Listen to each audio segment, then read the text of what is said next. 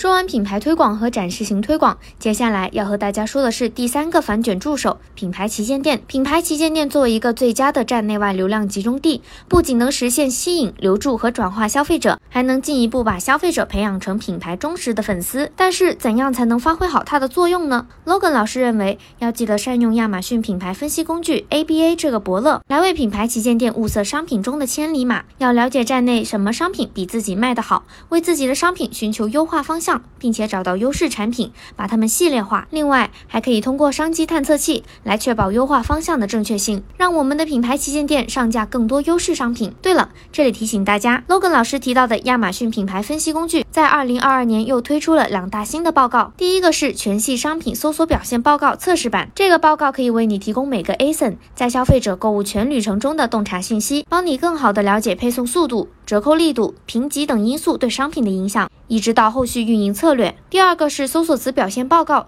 这个报告可以为你提供品牌相关搜索词，这些词对应的机会大小和品牌现状，查看在整个购物过程中搜索词维度的洞察信息。你可以通过自行定制报告维度，以此来评估每个特定搜索词在各个环节下的表现。关于品牌旗舰店这一利器，亚马逊广告合作伙伴 Moonsys 创始人林鹏翔老师也分享了脑洞大开的新玩法。对于单品及新品卖家来说，品牌旗舰店可以充当产品落地页，为单品品牌实现反复拉客。简单来说，就是借用制作超级 A 加页面的思路来做品牌旗舰店，让丰富的组件和流媒体视频帮你不断触达消费者。同时，在上新时，从推新品的商品详情页转变为推品牌旗舰店的新品标签页，可以有效破解新品经常会遇到的商品详情页流量入口少、评论少、页面竞品多的局面。关于最后一个反卷助手帖子测试版，可能卖家们都有所耳闻。这一免费的吸粉广告神器，少花钱还可以办大事，轻松引流，培育高高粘性消费者。但是，怎样才能轻松完成优秀帖子的打造呢？卖家讲师们又有什么经验之谈呢？拥有六年多跨境电商实战经验的时尚女鞋卖家陈清林老师用经验告诉我们：为帖子选好图，半小时可以斩获一千五百点击。在实战中，模拟晒单图展现效果非常好，